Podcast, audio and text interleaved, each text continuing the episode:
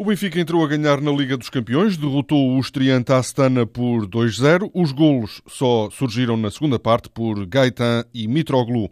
Os jornais destacam sobretudo a exibição de Gaetan. A bola escreve que houve na luz um nico de magia e o jogo diz que da goleada ao Belenenses sobrou Gaetan. Rui Vitória admitiu que o adversário do Cazaquistão causou dificuldades, mas o mais importante foi conseguido. Três pontos muito saborosos, uma vitória uh, numa entrada da Liga dos Campeões. Queríamos começar bem e queremos continuar bem, mas não jogamos sozinhos, naturalmente, e a equipa adversária uh, valorizou bastante a nossa vitória. O Benfica partilha a liderança do grupo com o Atlético de Madrid. A equipa espanhola ganhou na Turquia ao Galatasaray também por 2-0.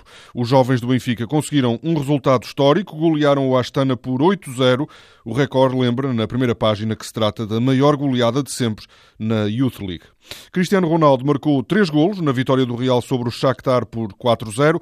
O português marcou por oito vezes no espaço de apenas quatro dias e está a dois golos de se tornar o melhor marcador da história do Real Madrid.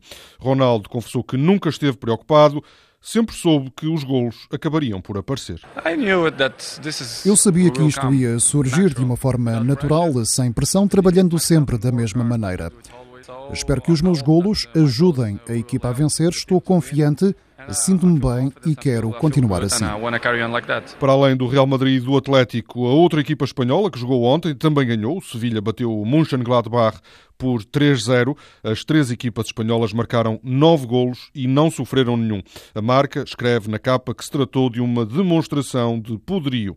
O Manchester United entrou na Liga dos Campeões a perder, foi derrotado na Holanda pelo PSV por 2-1. A Juventus, que não ganhava a Inglaterra há quase 20 anos, bateu o Manchester City por 2-1. O Futebol Clube do Porto joga hoje na Ucrânia com o Dinamo de Kiev.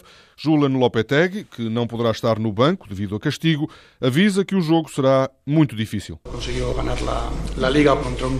É uma equipa que ganhou o campeonato no ano passado com mais de 10 pontos de avanço sobre um rival que conhecemos bem, o Shakhtar. Portanto, defrontamos um adversário que nos obrigará a jogar bom futebol, sermos capazes de aplicar a ambição que temos para a partida.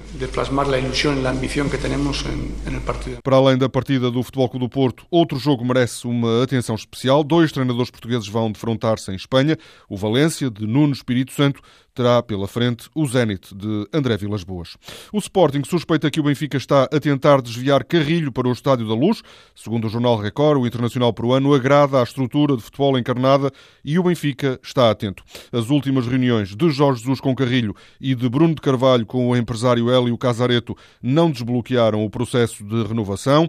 O jogo conta que Bruno de Carvalho saiu irritado da última reunião e poderá impor a Jorge Jesus o afastamento de André Carrilho da equipa.